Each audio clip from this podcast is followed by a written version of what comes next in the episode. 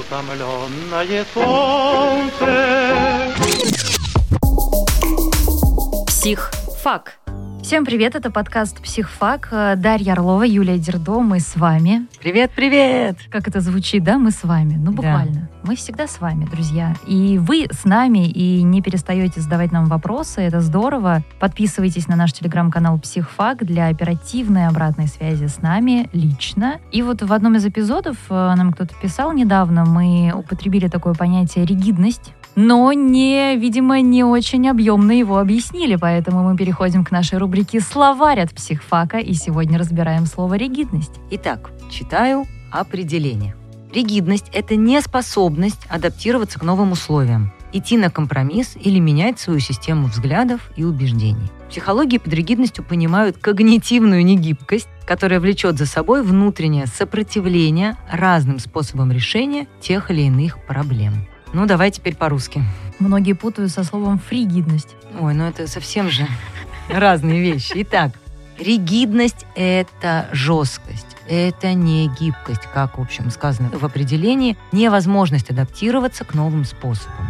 Дети бывают очень ригидны, потому что у них очень много страхов, много тревог. Например, он ест только картошку с котлетой, потому что он знает, что это вкусно, он это любит и не может попробовать новую еду. А ребенку это страшно, он отказывается. Вот у нас дети очень ригидные. Или, например, Ребенок, когда не удовлетворяется его какая-то потребность, он начинает драться или кусаться. У него нету других способов потерпеть, договориться, подумать. Чем более ресурсный человек, чем более он здоровый психически, чем больше у него сил и осознанности, тем более он гибкий, он может пробовать разные вещи. А самое главное – использовать разные стратегии для решения каких-либо проблем.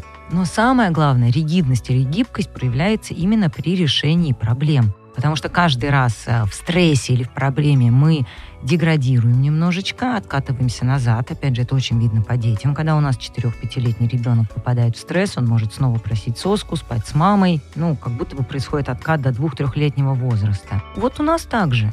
Когда у нас какой-то стресс, мы начинаем действовать скорее на автомате и очень используем такие однообразные стратегии. На нас кричат, мы кричим в ответ – Хотя можно было бы проявить гибкость и где-то выслушать, где-то успокоиться, но мы вот становимся ригидными. Чаще всего ригидность проявляется именно в детстве или уже в очень-очень зрелом возрасте, когда опять очень много тревог, и нам легче делать то, что мы знаем, там, где нам безопасно. Ездить отдыхать в одни и те же места, общаться с одними и теми же людьми. Мы такие жесткие в своем способе жить. Не всегда ригидность это плохо. Есть огромное количество очень гибких людей, очень адаптированных, которые, в общем, ригидно относятся, например, к тому же отпуску.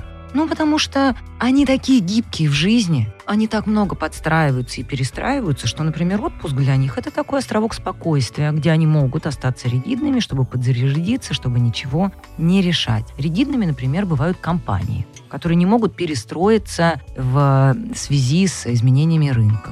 Ригидными бывают семьи, Например, Семья, где как-то распределены функции между мужем и женой. Ну, там сейчас не важно, кто и как. Но, например, у нас мужчина зарабатывает, а женщина отвечает за детей и за быт. Мужчина заболел и не может больше зарабатывать.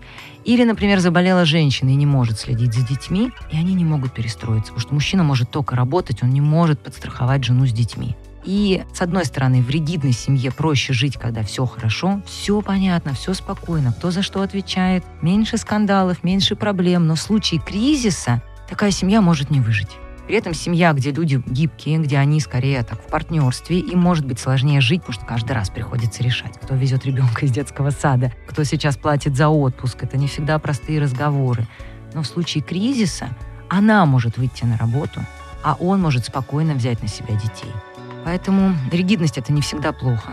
Ригидность очень сильно и жесткость правил определения установок упрощает жизнь в моменты, когда все стабильно. И в то же время ригидность очень усложняет жизнь в кризисы, в моменты перестроек, перемен.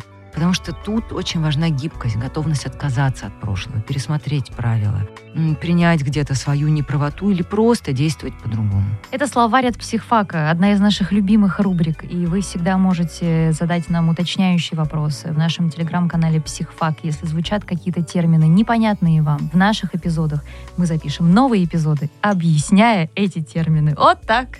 И работаем. Спасибо, Юля.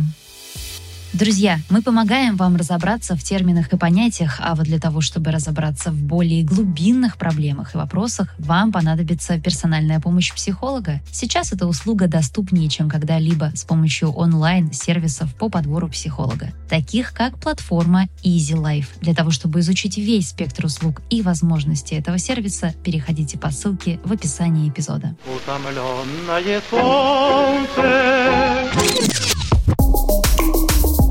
Психфак.